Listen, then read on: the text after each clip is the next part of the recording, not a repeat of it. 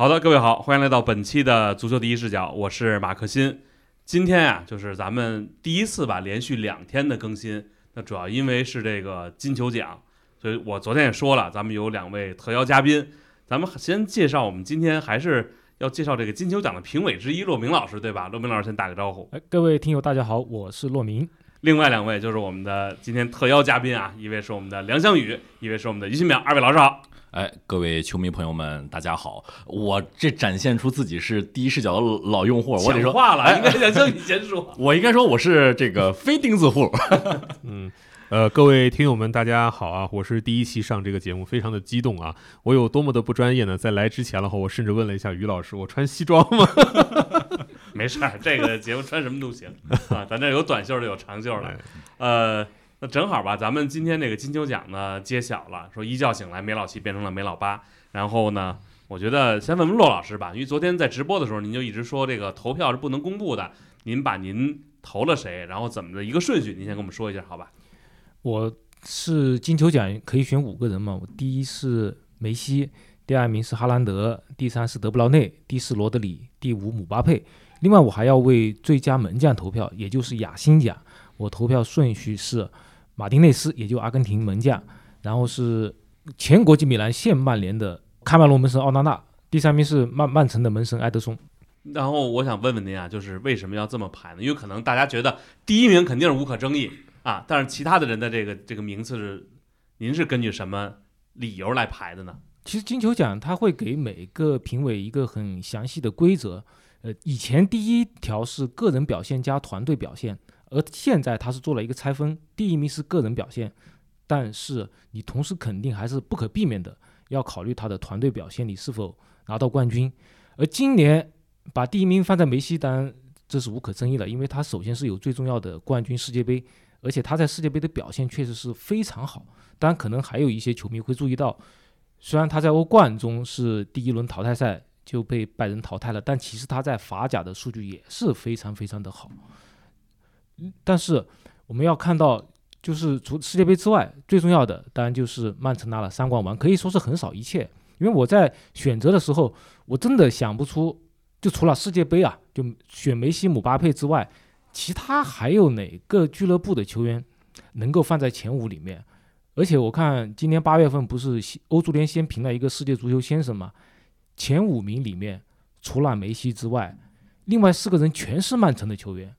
也就除了我刚才选的三个人之外，还把金多安也选进去了。而金多安确实是上赛季末表现也非常不错，可以说是俱乐部层面是，呃，曼城实现了大一统。但我其实就这三个人，也就是。呃，哈兰德、德布劳内和罗德里他们的排名其实呃有有过一些犹豫，但是没有办法，你德布劳内欧冠决赛这么重要的比赛你提前下场，我没办法把他排到哈兰德前面。而罗德里他是不光是欧冠最佳球员，也是欧国联最佳球员，呃，我也在犹豫过是不是把他排在更高的位置上面，但是确实罗德里也很重要，这是不可或缺。像本赛季他停赛三场就曼城全败。但是我还是觉得哈兰德他作为一个中锋，对于曼城的改变，包括德布劳内这些年对于曼城的贡献，就他的助攻，对于整个呃曼城的表现以及哈兰德个人表现都非常重要。所以我还是把罗德里放在了第四位，呃姆巴佩我放在第五位，是他虽然说在世界杯上个人表现很好，但确实是巴黎在欧冠中没有很好的表现，而且他这一年没有很重要的冠军入战，这可能是我把他放在第五位的重要原因。嗯，我感觉今儿这节目啊，请到咱们二位啊，这个梁翔宇还有于新淼，这是不是一期咱们专门就是吹梅西的一个节目？嗯，这个那没关系啊。我觉得以前可能大家就想夸夸梅西，还得这个暗戳戳的，或者说大家不好意思，就是肆无忌惮。现在我觉得拿了八座金球了，这个确实得吹一下了。嗯，所以我们先。让这个小雨，这个作为第一梅吹是吧？先给我们好好说说这个 八个金球。我我刚刚呢，其实听骆老师在说今年骆老师的这个很多金球奖的选择排名，他的思路的时候，我其实一直在想梅西。我当当时在曼城的几个球员已经在酝酿了。呃，其实我在想，没有什么，你说真和梅西在放在一起讨论这个金球奖的这个得奖的这个高度维度的时候，那似乎是两件事。骆老师其实刚刚也说的很清楚，骆老师也没有把梅西拿金球奖这件事情和曼城的几个人该怎么排进行太多的一个比较。我其实最近这一两天，我一直在想，今年梅西拿金球奖，我相信很多梅西球迷都是比较。呃，平静的这种是一种很开心的平静，因为这个，呃，无论是从他的竞争对手，还是当去年世界杯那一个最高的高度到了之后，大家都知道金球奖就应该是梅西拿了。我特别想，包括一直想跟新淼我们直播的时候也曾经聊过一个话题，与其说是我们聊梅西拿到金球奖达到了一个多高的位置，不如说。过往和未来，过往没有人达到这个位置，未来后辈们能不能有人成为下一个梅西，再去拿到八个金球奖这样的一个高度，是吧？这这两天网络上最流行的词什么最高最高的山还是什么最长的河？这个我就已经把话说的特别满了。加上我前几天刚解说完西班牙国家德比嘛，大家都知道那场西班牙国家德比，这是一个有梅罗符号的一项赛事，但是呢，今年的西班牙国家德比是一个未来大家说。出来一个叫贝林厄姆的球员，大家现在都说吹贝林厄姆没有问题，他现在确实是属于零零后啊，或者说新生代，目前五大联赛的超顶流的球员。但是呢，我们拿这个西班牙国家队比主宰一切的贝林厄姆去和这十几年达到。如此高成就的梅西比，就知道这两者之间的差别，也就知道梅西拿到这第八个金球和拿到八个金球是多么多么不容易的事儿，是吧？于老师，您补充一下。呃，就我觉得可能是因为梅西拿到了八个金球奖，再考虑到可能在过去的这十几年时间里面，还有一个五金球的得主，导致可能大家有点觉得拿金球奖好像很容易。哎，我我打断一下，咱们咱们这电台节目可以打断的是吧？啊，可以打断啊，因为我怕不能打断啊。其实刚刚我那个话题可以变一个说法，后辈有多少人能？超过 C 罗呢？在梅西拿到说实话很难的，对吧？呃，就包括在贝林厄姆那场表现很好之后，其实当时看了一下很多球迷们在聊的一个话题，已经是说贝林厄姆、哈兰德跟姆巴佩，就是可能说之前这个阈值被提高了之后吧，大家了解这几名球员都是说他们未来能不能拿三个金球奖、五个金球奖，甚至更多。但实际上在历史上想拿，咱不说三个金球奖、五个金球奖了，想拿一个金球奖可能都是很难的事情。昨天的时候我就就是想了一下，其实齐达内只拿过一个金球奖。大罗拿过两个金球奖，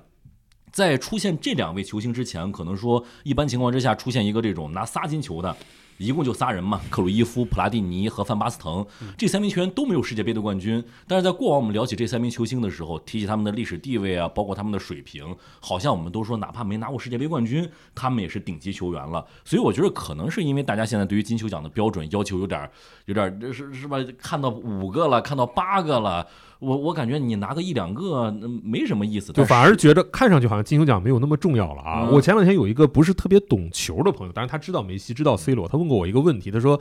哎，宇哥，那个金球奖到底在足球界是一个什么样的一个位置啊？怎么梅西马上都要拿第八个金球奖？”我当时就说：“你平时看电影吗？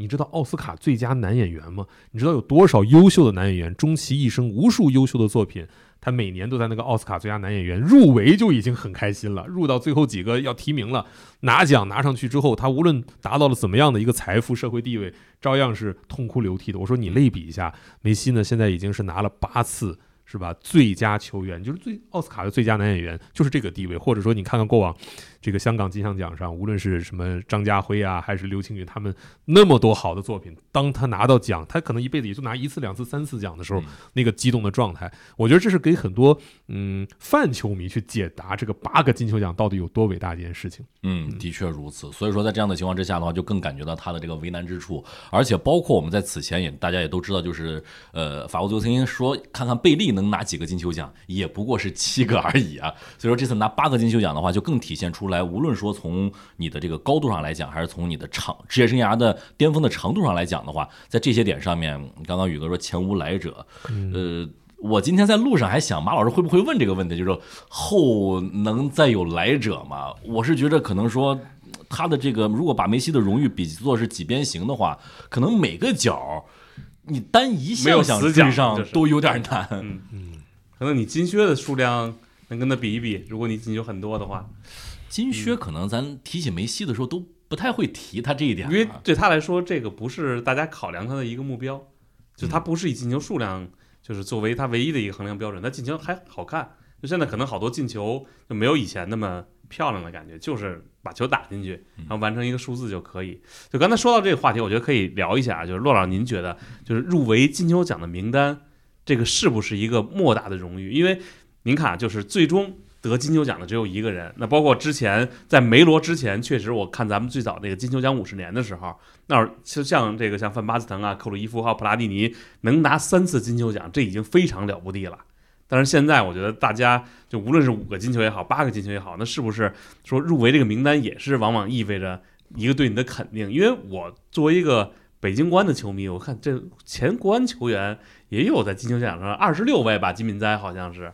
对，啊，所以我觉得这个已经非常不容易了。所以这个是不是也是一个呃非常大的一个荣誉呢？在您看来？那肯定，因为别说是呃这个法国足球的金球奖，我们体坛周报办一个亚洲金球奖，也就是每一年为亚洲俱乐部和国家队出场的球员，我们会嗯让全亚洲包括部分欧洲的评委来排一个顺序，我们把这个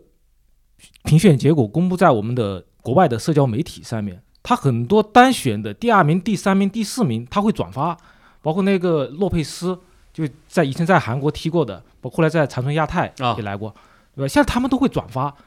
你就像这仅仅是一个亚洲金球奖，他们都会那么的呃踊跃的去转发、去互动，这就说明，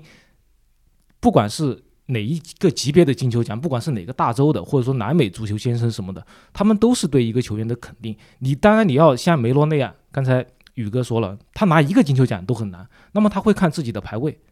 他哪怕排在第三、第五，他也是觉得这是自己的一个荣幸。其实你像伊布这么优秀的一个球员，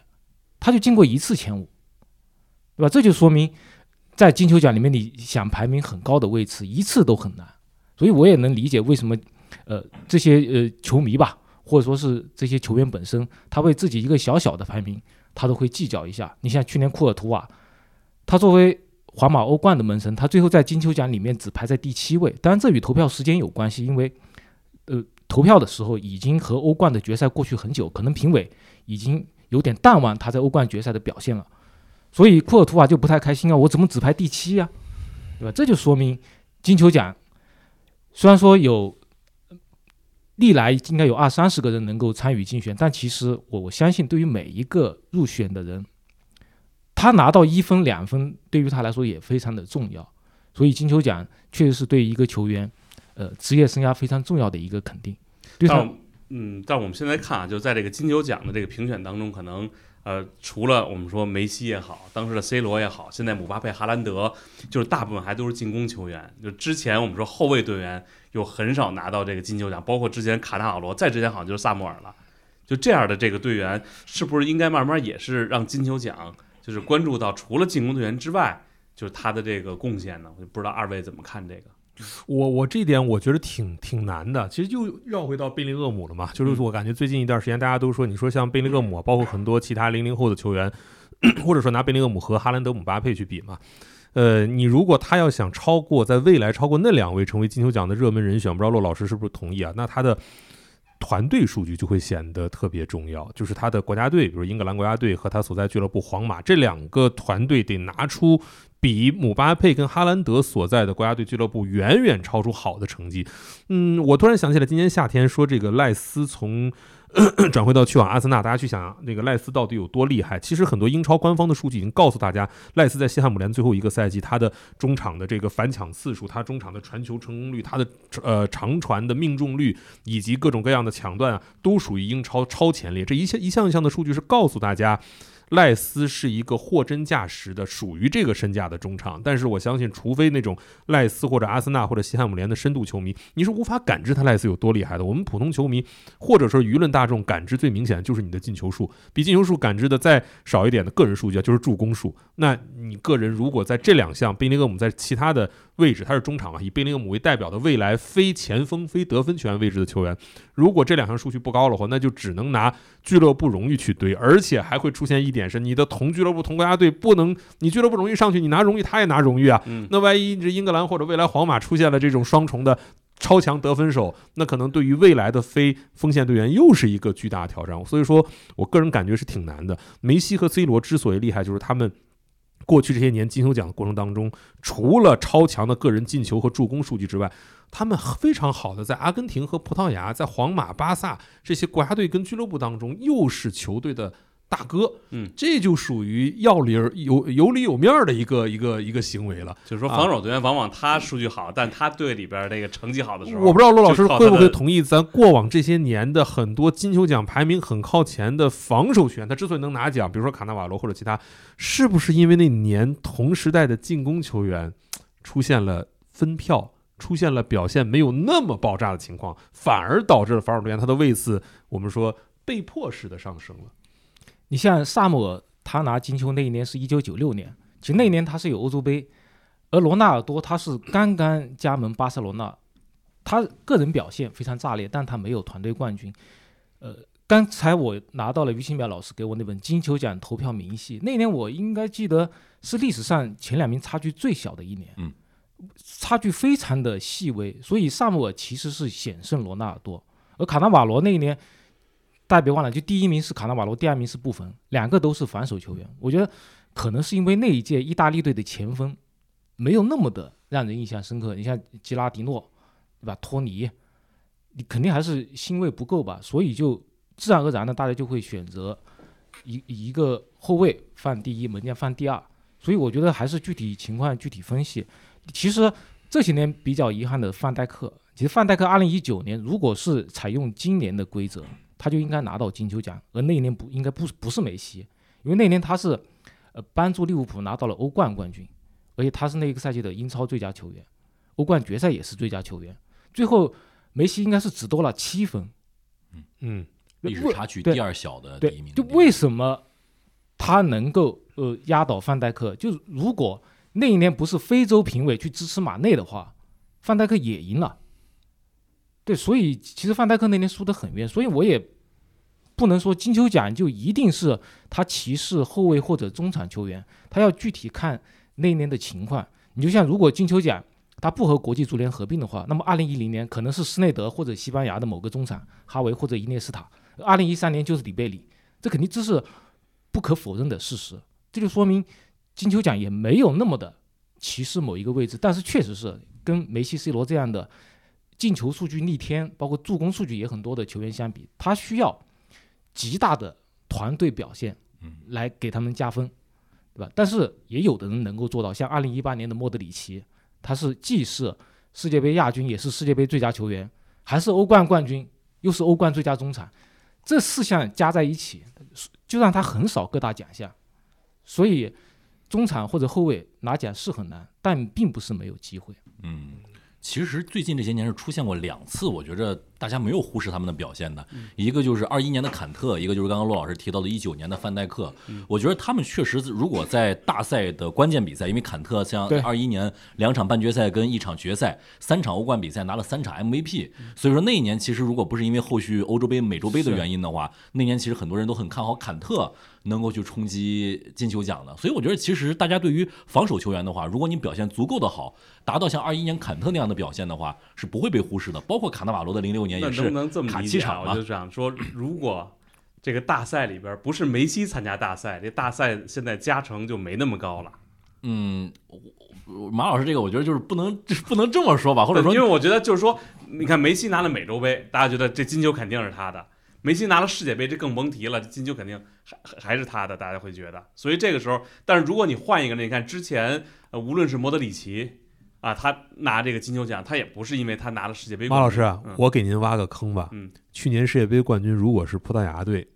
嗯且 C 罗有着超出平均水平、正常的发挥，嗯，类似于梅西数据发挥，马老师，您觉着今年金球奖我觉得那很有可能就。这我说可能不算数啊，但我觉得很有可能是 C 罗，因为我觉得这个梅罗，就因为大家对他们觉得可能就差一个大赛，嗯我觉得这这无论是对梅西和 C 罗，为什么有人就我记得之前跟梅西说这咱哎咱们一战定球王啊，嗯就是因为谁说没有这个世界杯，就觉得就这么说，如果梅西没有拿到世界杯，绝对现在大家觉得梅罗还是在同一水平线上，大家还能继续吵。但是现在你会发现，就是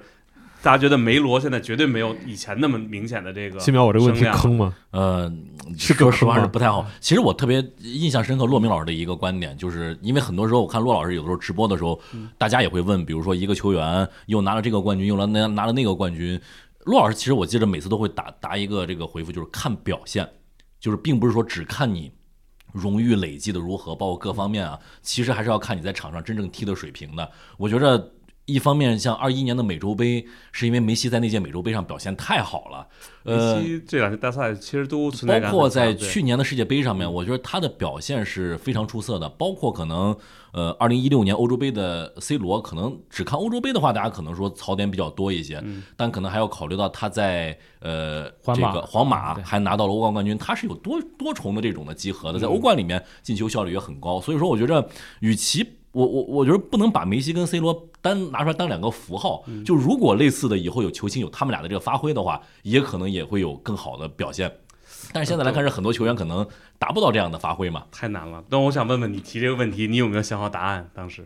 我的答案，我觉得如果真的是 C 罗有在去年世界杯上是类似于梅西去年世界杯的发挥，嗯啊，葡萄牙还是冠军，对吧？那我觉得他应该是金球奖了。嗯就是呃刚刚新淼说了，这两个人咱们不能把他们两个人当成特别强的符号，因为两个人之所以成为符号，是因为这球还是踢得好嘛，数据还是好看嘛。但是你到了去年二零二二年那样的一个时间节点上，大家都知道，这大概率是这两个人最后一作为这种巅峰期吧，或者说我们还依然在巅峰或者国家队的领袖地位的这这样的一届世界杯赛，那真的是只要你拿冠军啊，只要你别说你拿冠军七场比赛，你后面伤了三场或者被罚下去几你一最后没上，你拿了这个了。对，那可能会产生争议。只要你七场都踢了，而且有着你平均水平以上的数据，那应该，如果我们把这个时空平行时空是葡萄牙拿了这个世界杯冠军，应该也是 C 罗。当然，我们事实是，当梅西拿到这个世界杯冠军之后，而且大家都知道这个过程，阿根廷他不是一帆风顺的，他不是说从一开始这个第一场就第一场就翻船了，而且呢，后续的几场赢球，你包括最后踢法国、踢荷兰，甚至你踢澳大利亚，它都不是那么顺理成章的、很顺的一路赢下来，它不是那种狂轰乱炸。那在这些相对有挫折的比赛当中，大家看到了梅西的领导能力。换句话说，不是别人领导梅西，不是说阿尔瓦雷斯啊、麦卡利斯特呀、亦或是什么德保罗，他们让梅西变得更好，是梅西让这些年轻的年轻球员一战成名啊，包括恩佐，呃，所以说你无论是从结果还是从过程来说，去年阿根廷的冠军，他都是梅西作为领袖来带领去拿。其实这件事情还有一个更可以发散去聊的啊，那就是二零二六年世界杯。新苗，你说如果二零二六年世界杯梅西还可以踢，阿根廷还取得了不错的成绩，但是梅西的表现，由于他的年龄和状态，他肯定不可能是七场全上，甚至他的战略这个这个地位都要发生变化。那那个时候，大家怎么去评价那一届那一届梅西世界杯的表现呢？所以说，如果那届又拿了世界杯冠军，金球还给不给他？我觉得老师这个还得看表现吧，就是我觉得还是得看你具体的发挥，包括可能，我觉得刚刚宇哥做一个比较的时候，就是是单纯的数据跟现在的梅西一样，还是说场上的表现？因为我觉得可能去年梅西在世界杯上面的表现，不只是说数据，就他在场上，你包括他过格瓦迪奥尔那种球，他有些时候这种具体的表现是你用数据反映不出来的，所以说可能说要去看的话，还要更看他具体每场比赛的一些具体的发挥吧。对，其实我想问一下，从马克开始，你说去年世界杯，你对梅西哪一个镜头、场上的镜头印象最深刻？场上的镜头，我觉得是那个助攻吧，哪个助攻？就是传给那个莫莉娜的那个助攻。莫莉娜助攻。对，新淼呢？在场上的印象，我其实就就是刚刚说的过格瓦迪奥尔那个球，给我的震撼感还是很大。宇哥呢？我是第二场小组赛第二场比赛打墨西哥的那脚远射，因为在那脚远射之前，我觉得阿根廷要完了。那场球不是开场第一分钟阿根廷就领先，是我再这么踢下去，我这世界杯就该结束了。所以那个球让我的印象特别深。对，我觉得三位老师加在一起就是没有一梅西样的。为什么众望所归？因为我这几天看到很多各路名家，包括鲁梅尼格这样的各个国家、各个俱乐部，他们的名宿出来都说梅西有一届印象深刻的世界杯。但其实你一回想这个世界杯，呃，不是说他有几个数字进了七个球、助攻三次，嗯都是这些镜头，而且这些镜头真的一定要有非常有想象力的人，脚法非常好的人，技术非常好的人才能够做出来。对吧？像墨墨西哥那个球，当然是他的硬实力，一脚远射，就像贝林厄姆对巴萨一样。而另外两个对莫莉娜那个助攻，真的，我我还在想，他是对莫莉娜的助攻更厉害，还是过格瓦迪奥尔助攻阿尔瓦雷斯那个助攻更漂亮？但是我相信，只要看了球的人，都是被他深深的打动。这真的不是不是数据可以概括的。你一想就想，足球真的是一个非常美好的东西。你接着说完呀，我觉得还想再听呢。这个话，呃，反正我其实那段时间，我相信很多中国球迷其实可能身体状况不是很好。对我看很多人都是说发着高烧来看嗯世界杯决赛，对吧？嗯但是阿根廷队或者梅西，他们很可能可能不是阿根廷球迷，也不是梅西球迷，但是梅西为什么夺冠之后好像很多人都如释重负呢？这就是他真的代表了足球，他能够以他的脚下技术让很多人爱上足球这项运动，对吧？我我当时也实际上我很多比赛也是一个人看的，你像刚才宇哥说的墨西哥嗯那场那个球进了之后，我从一个人从沙发上跃了起来，牛，对吧？这不是说我喜喜欢阿根廷队或者喜欢梅西，这就是喜欢足球啊，对不对？嗯，我记得对墨西哥那场，就是感觉场边是不是大家都已经快哭了？嗯然后当时有不有一个动图嘛，就是斯卡洛尼跟那个埃马尔吧，好像说什么当时，嗯所以那个画面就梅西，然后马上那个球就进了嘛，那个真的是，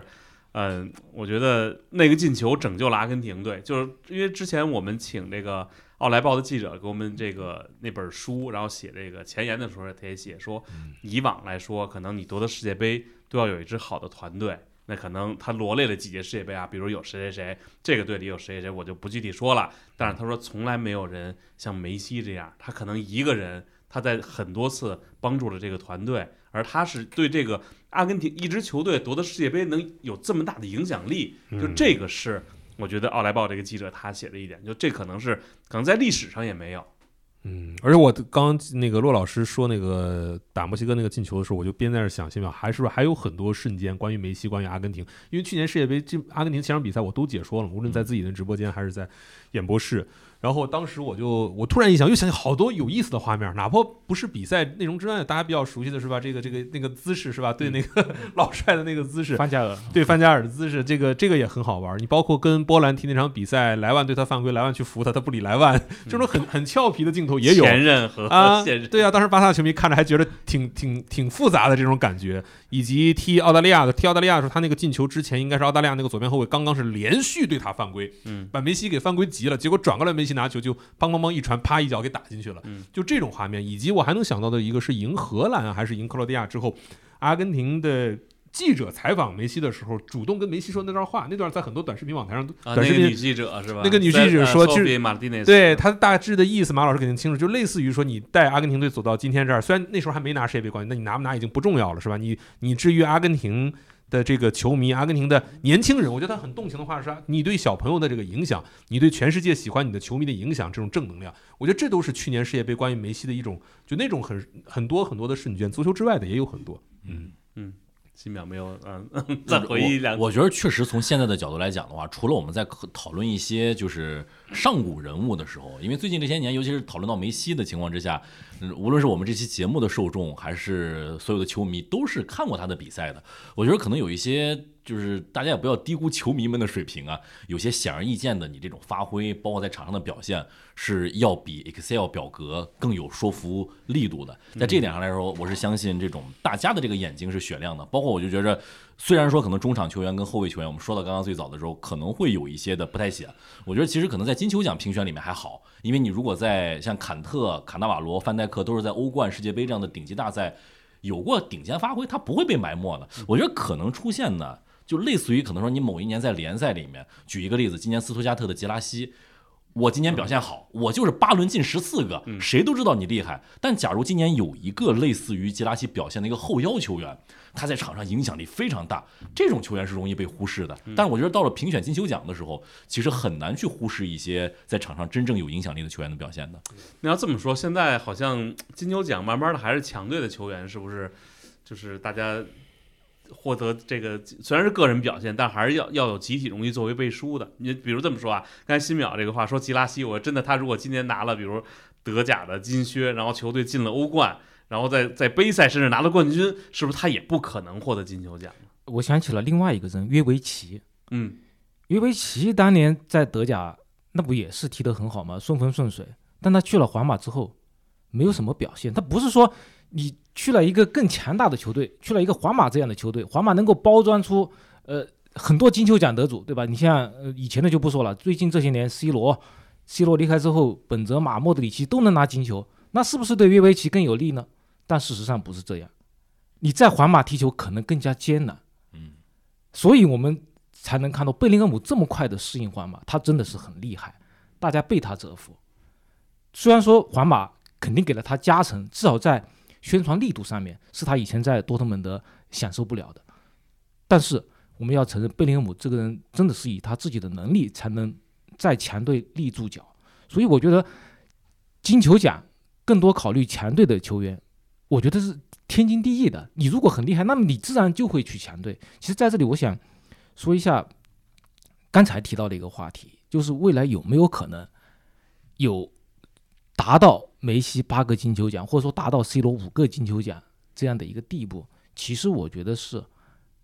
有可能性的。但首先一点，他要有梅西这样的能力，或者说有 C 罗这样的能力。现在和以前是不一样了。现在刚才说我们贝利是七个金球奖，梅西是八个金球奖，但别忘了一点，梅西的职业生涯是比贝利长很多的。嗯，而且还有一点，现在大家有一个统一的维度：世界杯、欧冠，然后你可能再加上一些各大洲的比赛，所有的人都能够在同样一个维度上面竞争。你像贝利，其实当时他只能踢南美的比赛，所以现在还有的球迷说你在南美踢比赛，你没来欧洲。但确实当时南美的水平不在欧洲之下，对，所以是贝利是缺乏一个像现在这样统一的一个参考维度。你像马拉多纳就不说了，他根本就踢欧冠就一共就踢了两个赛季，对吧？嗯那你说怎么去跟梅西比较呢？而以后像梅西的后来者，只要他有梅西这样的能力，而且他又在一家豪门，他每个赛季能够参加欧冠，而且还有一点，说不定他没有 C 罗这样的强有力的竞争对手呢。我觉得拿八个金球是有可能的，他的职业生涯很可能也是持续十七八年，他拿八个金球奖，我不觉得肯定没有后来者的。职业生涯变得更长，真的，嗯，还是有有机会的。虽然可能是很难，我也不知道我这辈子能不能再见到，但至少以足球的这个发展趋势来看，是有可能的。你看现在不光是我们看到像梅西、C 罗、本泽马，对吧？莫德里奇，现在的金球奖得主全是在三十五岁以上。嗯，我们还看到像什么第二个席尔瓦，像佩佩，四十多岁刚刚创造欧冠出场记录。现在的人确实是职业生涯拉长了，所以未来有一个。再有一个像梅西这样这样能力的球员，他拿八个也未尝不可能。嗯，我想问问二位啊，就是说梅西呢，我们说有表现有数据，现在呢，好多球员呢，咱们先不说个人的表现如何，但是数据拿出手来，那都是硬实力。但是呢，我觉得最重要的一点就是，当你看梅西踢球的时候，有一种巨大的愉悦感。因为他能过人，或者再往之前，你看巴西无论三 R 组合呀、包括像巴乔这些队员，就他对于足球来说，它不光是一种效率，不光是一种这个比赛的一个竞技，它还有一个美感，一个就是对于这个运动的一个一个创造，我觉得是一个即兴在场的一个创造。就在你们眼里边，还有没有这样的球员，或者说以后会不会还有这样的球员？首先挺难的。刚刚陆老师也提到了，如果以后想要有一个类似梅西这样的表现，或者说荣誉上面类似发挥的话，我觉得陆老师咱不说达到梅西的水平吧，把贝马梅三个人比如说放在一起，就达到贝马梅这三个球王的这种水平。我觉得，首先这三个人也都是人类啊，就是 未来肯定还是有机会的，还是有机会出现这样天赋的球员出现的。呃，我在路上呢，还就提前心算过这个话题。贝利是四零年出生，马拉多纳是六零年出生，梅西是八七年出生，基本上二十几年。就是如果我们当然是有一个贝利马拉多纳，然后四十年有一个梅西。说实话，就是只看这个就这种简单的等差数数列，其实没有什么参考性。你毕竟才仨人，样本量也不够大。但是可能如果未来出现一个类似的一个这样的球员的话，嗯，说实话是有点困难的。我觉得我举另外一个例子吧，就是我们同样现在见证的还没有退役的一名，我觉得爵士的天才球员，天赋上面是完美无瑕的，也符合马老师要求的，就是内马尔。他真的，我觉得内马尔的天赋已经属于说是嗯难能可贵，或者说等得等多少年才出来一个，而且他刚出道就被发现了。他不是说踢到二十几岁被我们发现的，一出道那会儿，马老师你记得吗？就是大家都知道南美有个小孩是很厉害的对。现在你看最近这些年，其实很难出现一个类似的球员。罗比尼奥都没了，现在对，所以在这样的情况之下的话，我觉着同样肉眼可见的，梅西的天赋是要比内马尔还要再高一些的。所以说，就有的时候你就得看老天爷的馈赠能不能够给给给得到了。这种类型的球员，有的时候你说会不会有一个平行宇宙？如果八七年梅西没有出现这样一个球员的话，是不是这个时间段就空缺了一个球王了呢？也是有这个可能性的。所以要有一定的随机性，想出现可能还是会比较困难。出现一个是刚刚马老师所说的踢球有天赋，另外罗洛老师也说了，期待能有拿数量，比如说五个或者八个金球奖的，我觉得这两件事也可以分开来看。最近的来说，三个人嘛，是吧？我那天看新淼的视频，哈贝姆嘛，现在贝林厄姆随着他的贝林厄姆的上升，他可以跟哈兰德、姆巴佩在未来的五到十年吧，在这几个人三十几岁之前，成为世界足坛的这种一哥的球星。这三个人呢，咱们把他们拿出来跟之前的梅西、C 罗那一代人比，会发现是有一个区别的。这三个人呢。贝林厄姆全能，但是他位置吃亏在中场，而姆巴佩跟哈兰德目前来看，他们的爆炸的表现是只是作为锋线队队员在某一项上达到了极致，就是我把这一项做好了就行了。嗯，梅西、C 罗是不会这个样。另外，刚刚马老师所说的踢球的美感，这我觉得是。巴西、阿根廷或者是南美球员天生的一个优势吧，但是我们都知道，现在全世界的这种足球世界的青训啊、科技啊、知识的这种互通啊，南美跟欧洲的 年轻球员的这种培养有点量产了。我们之前在聊篮球的时候，我们场上五个勒布朗詹姆斯是最完美的一个搭配，但是大家又都都知道篮球打的。场面好看的时候，一定是控球后卫是控球后卫，得分是得分，中锋是中锋。但是我们又不能否认五个篮五个勒布朗詹姆斯在一起特别厉害，所以我特别担心的是未来哪怕能有拿五个八个金球奖的人，他的踢法风格也不会是八个金球奖的梅西跟五个金球奖的 C 罗这种踢法了，他会变成一个，唉，一个球队。一个顶级门将加十个贝林厄姆，那可能也会是一种很很不错、很不错的表现。我这么怎么说上去，感觉好像在黑阴阳怪气贝林厄姆啊？不，因为我上周其实见了里瓦尔多，当时看他当年的那个录像啊，我当年不觉得里瓦尔多有多牛，但是看他录像，他怎么那么牛？就我就马老师集我的集锦也很厉害，哪天给我们放一下，我特别想看你的集锦。然后我就有一种感觉啊，就是。以前巴西球员就是他玩球，就是现在后来的球员都不玩球了。梅西我印象里特别深，是因为那次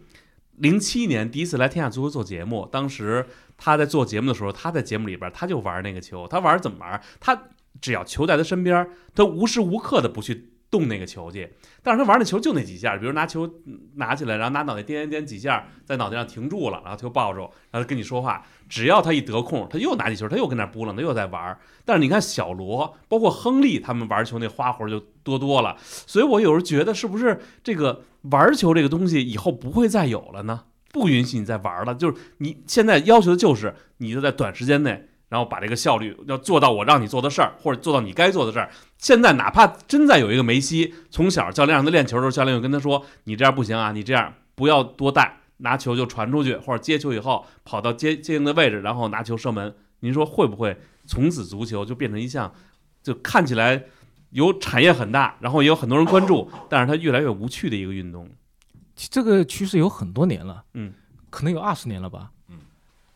这其实没有办法。你就像很多城市里面，它是没有空间给这些小孩踢街头足球了，你只有踢街头足球才能够提高你这个球员的创造力。但现在这个条件已经没有了。你就像拖地，就会说，像像他小时候，只要一放学就天天踢球，然后那个球可能呃踢破了旁边教堂的玻璃，呃，然后那个看守教堂的人回来很生气。像这种情况，其实你像现在全球可能都在城市化，都在踢人工草了，已经。对啊，在这个趋势，你想改变是很困难的，但是也还是有一些。空间吧，举个例子，像巴西，为什么和阿根廷就不一样？就说阿根廷技术也很好，但为什么巴西人喜欢来花活？那可能就是因为巴西可能一方面肯定是有很多所谓的贫民窟啊什么的，另外他们还喜欢五人制足球，包括他们本来也就是混血嘛，他们有很多这个非洲裔球员，我们都知道非洲裔球员他玩的花活和白人是完全不一样的。嗯，我们都知道小罗，但你看看这个非洲球员尼日利亚人奥科查。他玩的那个花活，真的，他是小罗的老师啊。嗯，小罗为什么这么花？他就是因为在巴黎的时候跟奥克查是队友，他学了奥克查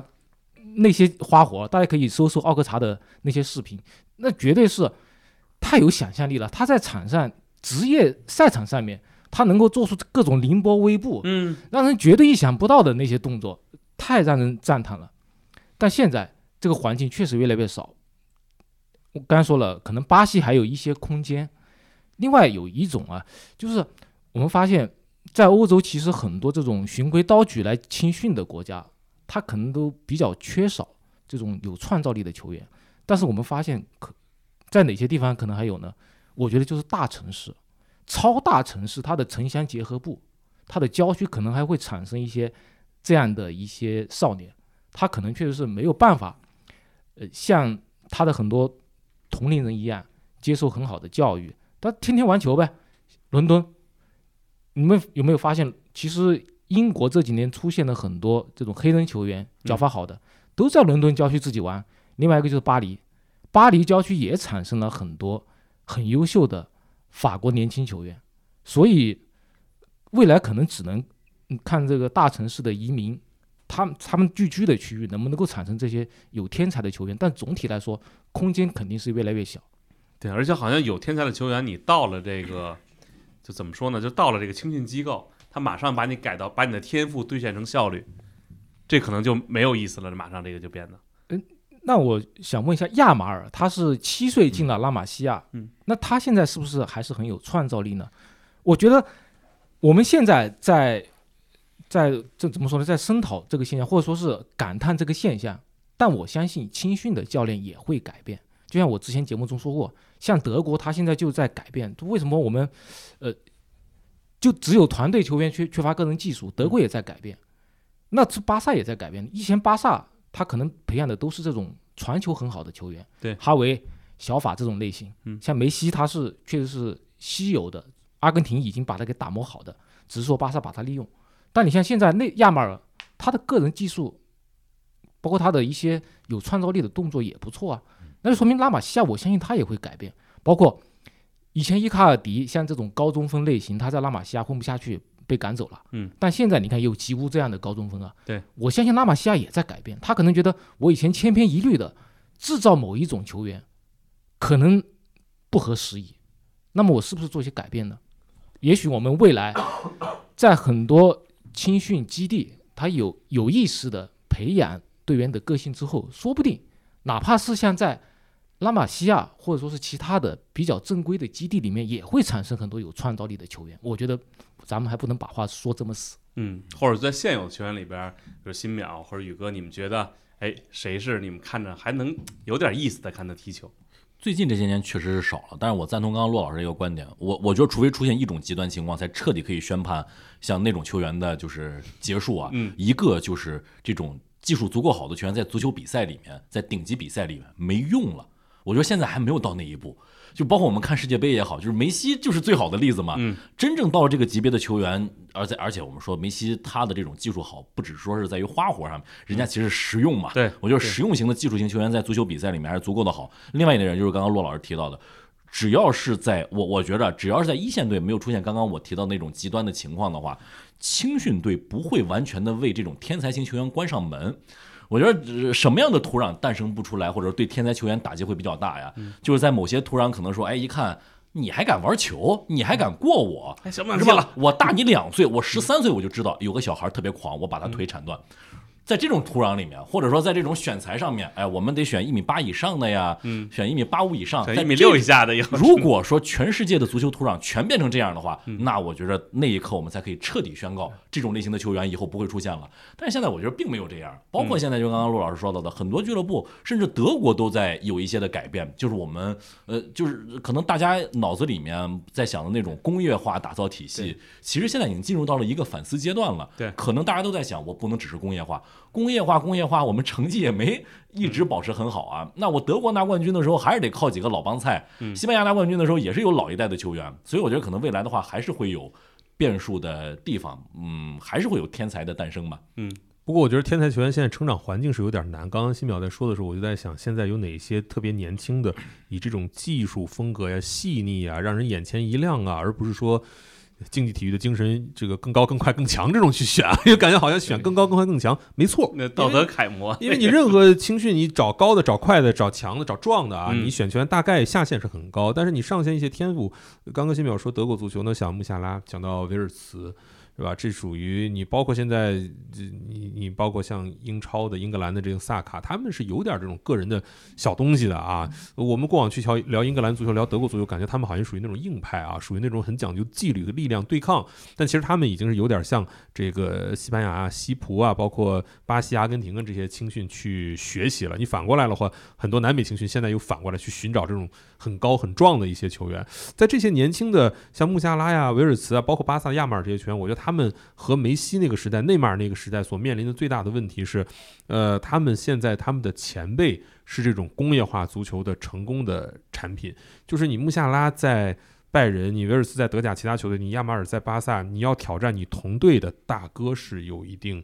难度的，这种战术核心地位。而过往呢，嗯，你说梅西跟 C 罗他们的成长环境，他们可能在二十岁出头，当然一方面是自己天赋强，另外一方面教练也是真敢用，碰上了知人善任，福克森啊，你瓜迪奥拉这种教练是迅速给你往上提啊，里杰卡尔德迅速给你往上提。现在可能这对于目前的一些豪门教练，你手里握了个亚马尔。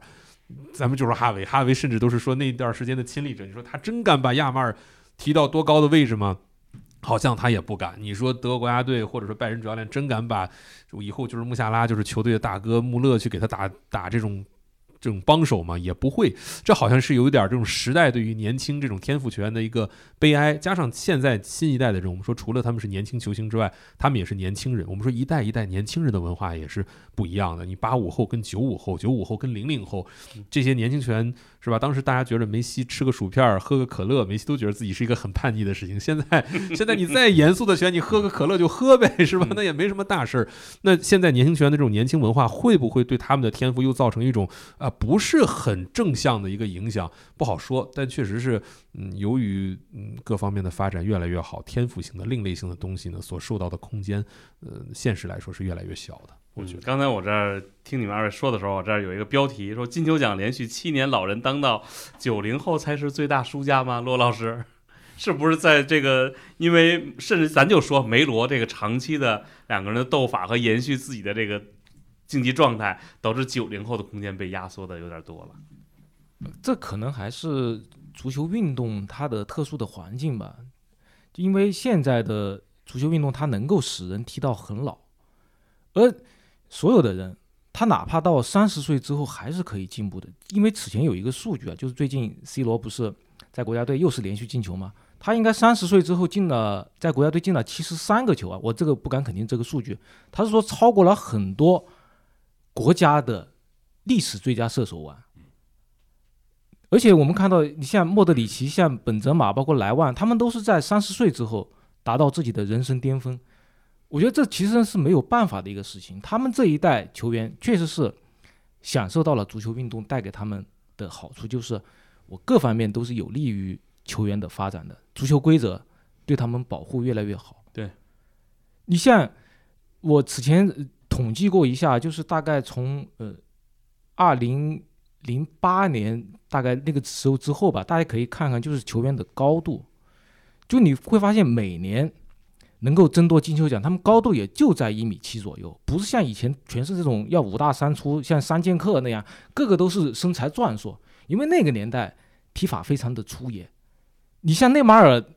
如果倒退回二十年，他早就被铲废了。说实话，早退役了已经。但是你看，现在有很多这种身材没有那么出色的球员，梅西就不说了，哈维、伊涅斯塔、内马尔、格列兹曼、莫德里奇，全是这样的球员。就现在的足球规则允许这些技术特别好的球员踢出他们的足球，所以他们能够踢很长的时间。包括这个各方面的科技也在进步，所以他们能够不断进步。这和咱们中国国家队其实是一样的。为什么中国国家队年龄老化全是三十多岁啊？因为他们基础打得不好，所以他们总是在进步。那你说国家队你不用三十岁以上的，你用谁呢？不是说你强行的，哎呀，我这帮人太老了，用一帮年轻人吧。但没办法，你那个老人他就是技术更好一些啊，他对足球的领悟更强，所以这是这个足球环境给予这一班老将他们的一个福利。他们提到三十岁之后还可以踢好几年很好的足球。所以说，这确实是一个特殊的现象，没有办法。那九零后好像我们觉得，哎，是不是浪费这么多年了？嗯，是不是直接就被零零后抢班夺权了？完全被压制在，直接被哈兰德、贝林厄姆他们给挤压掉了。嗯，但是你说不定这些九零后球员，他们也是过了三十岁之后还不断进步，说不，到时候我们会感叹，哎，九零后好像一开始好像被零零后抢了风头，嗯但最后说不定人家又拿了好厚积几个呢薄发了是吧对啊，嗯这完全有可能。嗯，那这么说吧，就是咱远的不说，咱就说明年，呃这个猜一下啊，这个谁是下一个金球奖？嗯嗯，这个话题我觉得想要猜的话，其实不如猜一下明年的欧洲杯冠军是谁和欧冠冠冠军是谁。嗯可能现在的话，其实我们刚刚也是一直在聊，就是你现在想拿金球奖，不只是要看你的个人奋斗，也需要看你的团队荣誉，嗯团队荣誉的表现，包括呃，就陆老师每次拿伊布举例子嘛，就你能不能运气好，包括你的这个赶不赶上一个好的团队。你如果能赶上一个好的团队的话，大量拿冠军，你在队内的发挥又比较出色的话，你就可以大量的去拿金球奖。但是可能，呃，如果说你只是个人表现好，但是没有任何的荣誉的话，除非你有特别特别突出的表现，类似于像一二年的梅西，可能说我那年没有重要的大赛的冠军，我没有拿欧冠冠军，没有拿这个这个，当然那年还有欧洲杯呢。但是因为人家那年确实表现足够的出色，所以我觉得，首先从本赛季的情况来看的话，我觉得首先可以排除不会有特别爆炸表现的。就哈兰德今年。就从开局这个表现，我我我觉得够呛啊，够呛能说最后这个赛季英超我百尺竿头再进一步，进他个四十五六个英超进球，嗯，我觉得这个可能性比较小。可是他就是进球多呀，你他进进三十个他也是多呀，但是如果你只是拿了三十个的话，就可能没法越级打怪。嗯越级打怪意思就是你我没有任何团队荣誉啊，或者说我只有一个这个欧冠冠军，嗯想要去越级去打欧洲杯冠军的话会比较困难。所以我心中想了有几个啊，嗯就是欧洲杯的几大热门，包括前一段时间说欧预赛，就是这个法国。英格兰和葡萄牙是现在欧洲可能状态最好的三支球队。嗯呃，从欧冠的角度来讲的话呢，是拜仁、呃曼城和皇马可能是希望比较大的这个球队。那就从这些球队里面挑，呃，挑球员吧。我觉得只能从这个球队拿冠军之后再倒推。队里面的这个头号球星的表现，所以我觉得刚刚提到的，当然曼城的哈兰德这是其中之一，呃，拜仁的哈里凯恩这是其中之一，皇马的贝林厄姆这是之一，这可能是我觉得可能希望比较大的法国的姆巴佩是吧？这四个人吧，是我觉得希望比较大。这么说，我突然觉得这凯恩还是很有机会的啊，因为他今年在拜仁表现好，有可能俱乐部荣誉很高，而且明年在英格兰有可能成绩特别好。贝林厄姆最后被他这个这个超过，我觉得，当然刚西淼说的时候，我有一个特别邪恶的想法，就是如果巴萨拿了三冠王，莱万表现出色，但是又法国队拿了欧洲杯，莱万是不是能补一个金球？刚才我也在想啊，来宇哥说说自己我我刚刚在想的是，我基本上要说四个人啊，和嗯这个西淼说的是一模一样的。这四个人意味着新生代的三大天王，加上一个这赛季去往更好平台的啊。尽管咱们说热刺在英超踢也特好，嗯但是凯恩去拜仁这个平台很可能是实现没有那么难度，没有那么大，就可以实现欧冠加这个联赛冠军。这是四个人，还有没有第五个人？另外就是这四个人里面是没有南美拳的。我们都知道明年是有欧洲杯嘛，欧洲杯的这个分量。影响肯定是要比美洲杯大的，但我就在想，出现一个极端情况，会不会有哪个南美拳？我觉得我把马老师那个话稍微再升级一点，而不是我们聚只聚焦于巴萨，是南美拳在欧冠当中实现了炸裂的表，欧冠加联赛实现了炸裂表现，但是欧洲杯没他什么事儿。我乍一想呢，很可能出现的就是阿根廷的阿尔瓦雷斯加老塔罗马丁内斯这两个人是分别有可能在国米和曼城实现俱乐部的顶级丰收。而且有可能在这个国际比赛里边，他也有成绩。呃，对，就是美洲杯，咱说不如欧洲杯吧，但是你嗯。阿根廷拿个美洲杯冠军，是你美，如果你欧洲杯是一个一的话，你美洲杯 咱是个零点六、零点七总可以吧？嗯。那个时候呢，如果出现了欧洲杯的凯恩啊、贝林厄姆啊、萨卡、姆巴佩这些人表现很好，但是他们俱乐部又很差，嗯。我觉得新表刚列这四人名单可能就得增加到哇，嗯到时候你可骆老师能知道，说哎，看来还所是梅以所以西有骆老师说得有我这样的人存在吗？我得一二三四五举五个是吧？三神大名单也看啊，嗯可能呃一切发展都比较好的话，是那四个人热门最大，因为顺理成章嘛。欧洲杯年，那欧洲杯的这个影响力是要更大的，但是稍有差池，一些南美的有潜力的球星，尤其像老塔罗这个赛季至于国米的这个精神地位，以及他。回阿根廷之后，他如果能够再跟着球队拿好成绩，他是挺有这种冲击更高金球奖位次的这种这种可能性的。但那四大确实是更，我觉得可能更大吧。嗯，来，骆老师作为评委，您觉得下一届的这个金球奖有可能是谁？金球奖特别不好预测，尤其是梅西和 C 罗现在已经离开欧洲赛场，嗯真的不好预测。其实就看谁拿冠军。就过去这些年有一些金球奖是我们前一年没办法预测的。你就说二零一七年谁能预测莫德里奇一年后 拿金球？你说二零二一年我预测本泽马拿金球，这都没办法预测呀。所以你说现在肯定是我们刚才说的这几个人四大天王占据优势，但具体谁能拿到金球，这还是要看你欧冠归谁，欧洲杯归谁，那，甚至会不会出现二零二一年那种极端的情况？二零二一年谁会想到梅西依靠美洲杯拿金球？这也是没办法考虑到的。所以你现在呃要预测的话，只能按照刚才两位老师预测的四个人。但说句实话，那其实就是姆巴佩，他可能就应该说只能靠欧洲杯，因为现在巴黎拿欧冠难度还是比较大。那另外一方面，英格兰队这个究竟能不能突破？因为现在我看大家都觉得英格兰队好球员太多了一下就热到顶了，现在是吧？对他能不能拿欧洲杯，嗯，对吧？所以我明年真的是可能竞争非常激烈的一年。哎，陆老师，我想问一下您一个问题，我们再举一个极端的例子啊，比如说英格兰明年在这个欧洲杯取得了一个极好的成绩，然后呢，呃，哈兰德或者说是姆巴佩在他的俱乐部取得了很好的成绩，那英格兰会不会出现贝林厄姆跟凯恩分票的情况？像这种顶级球队的顶级球员，两个人呢又协力拿下了一个很重要的一个锦标，然后呢，在俱乐部当中，分别拜仁跟皇马可能又没有出现我们说巴黎、曼城那样的高度，是不是这种情况也不是什么极端情况？真踢起来，这种情况发生也很可能，反而会导致凯恩。我们如果只站在凯恩和贝林厄姆的角度去思考了，话，罗老师他们俩会有点儿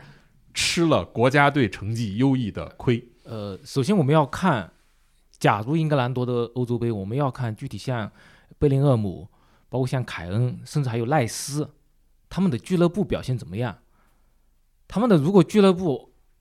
都最后与重要冠军无缘，只有国家队的话，那么可能是会形成分票这个情况。但其实还有一点别忘了，就是现在投票时间，投票时间是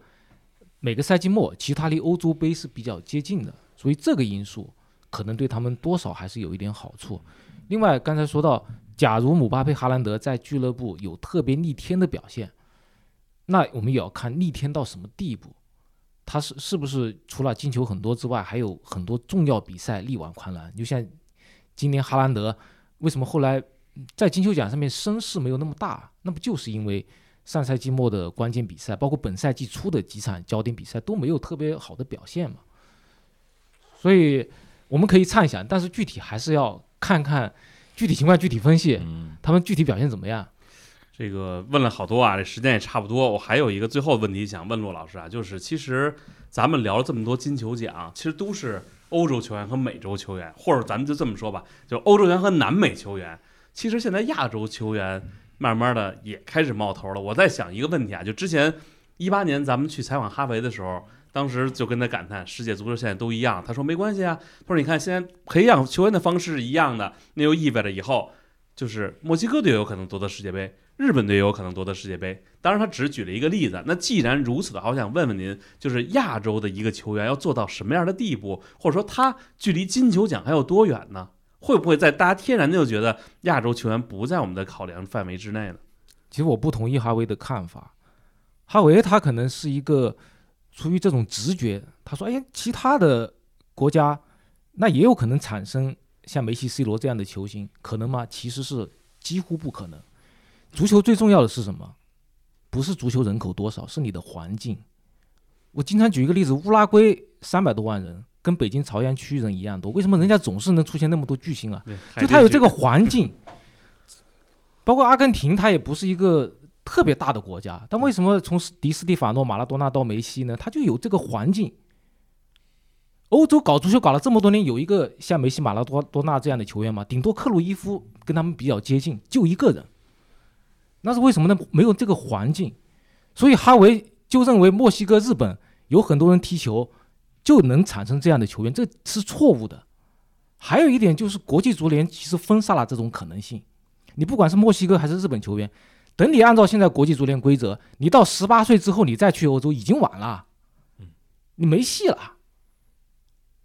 所以现在国际足球的这一个门阀制度吧，它就已经摆在那儿，你很难改变。你就像你说，欧洲几百万人、几千万人打乒乓球也打不过中国，他没有这个环境啊，没有这个技术传承，没有这个基因。你除非是说墨西哥、日本球员从小可以进欧洲，但可能是要让你的呃老爸在那边找到一份工作，对通过这个移民的方式。我据我所知，现在有很多韩国的小孩呃在去马德里学习，但这种只可能是一少部分情况，因为足球的成才率很低的。对，人家西班牙那么多支球队，马德里就几千支球队，你韩国派派那么虽然也很多啊，绝对数量跟中国相比也很多，包括中国也派很多足球少年去，但是你真的能够进入他们的梯队，能不能够进入是一个问题，而你进入了也就那一部分人，所以没戏，真的没戏。什么我报什么日本二零五零年多世界杯绝对没戏，绝对没戏，一一一点戏都没有，因为这个是国际足联的规定的问题。嗯，他小孩就你十八岁之前你不能国际转会，对，这是一件好事，是保护了这些球员不会被足球人贩子给利用，这是一件好事。但客观的来说，它也会使日本、墨西哥不可能产生真正的天皇巨星，你顶多就是三山勋内啊，很牛很厉害。就他能到豪门有到豪门效力的机会。我相信日本这一帮球员啊，如果是从小就在西班牙或者德国长大，他们可能会达到大卫席尔瓦那样的高度，可能会达到，但是就他们去晚了，没办法了。那就这么说，亚洲球员好像几乎不可能了，拿这个我个人觉得是不可能，除非他从小在欧洲长大，但这个几率本来就很小。相当于在这个可能性上面，或者在人口上面，就是你再打一个大折。就刚刚陆老师举的这个例骆老师说的，没错，你在本地踢和移民过去的那个嗯数量差距太大了，就当然还有可能性，那可能就得几百年的这个可能性。最大的不平等就是出生地的不平等，嗯可能你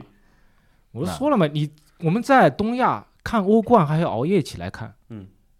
人家在欧洲天天晚上是吧，和老爸老妈一起看，听着最专业的解说，那你怎么比呢？你天生的这个足球的感知就不一样啊，嗯，对不对？这边都听着新淼和宇哥的解说这也是啊，也很专业了是吧？我 这个也很专业啊。那 行啊，最后我觉得这样吧，难得呃新淼和翔宇来到我们的这个直播间，还有骆老师，我觉得这么最后是不是每人给刘给梅西说一句话呀？是吧？就用一个一句话点评一下梅西。嗯梅西，呃，我希望还有下一个梅西。来二位谁先来？我就希望梅西还是尽可能多踢一些吧。就是我觉得可能大家有一个嗯思维定式，觉着二零二二年就是终章了。嗯但我觉得以他今年的这个状态的话，如果说能够各方面做好的话，还能够看到他的两届大赛的发挥。我觉得主要是珍惜场上的表现。珍惜有梅西，可能再下一个的话，就像我们刚刚说的，二十年、二十年、二十年，可能得再等一段时间了。嗯，我就一句话吧。下个国际比赛日，我还解说梅西阿根廷的比赛啊！敬请关注。好，那我也说一句话，就是我十分想再见一次梅西。呃，今天呃新淼带着书呢，然后我们也出了一本书，然后我们也给大家最后推荐一下，好吧？骆老师来介绍一下咱们的八金球王，好吧？先，呃，对我们是本来也知道梅西很可能拿金球奖，但是如果梅西没拿金球奖，我们也会有一本书，嗯，但可能是其他的题材了。就我们策划好这本书叫《八金球王》，是记录了梅西这八次拿金球奖的全过程。而这本书今天也是在各个地方上架了，大家可以搜一下，不管是在某宝，对吧？或或者说是你微信可以搜“体坛商城”，都可以看到我们这本书。嗯，西淼，你的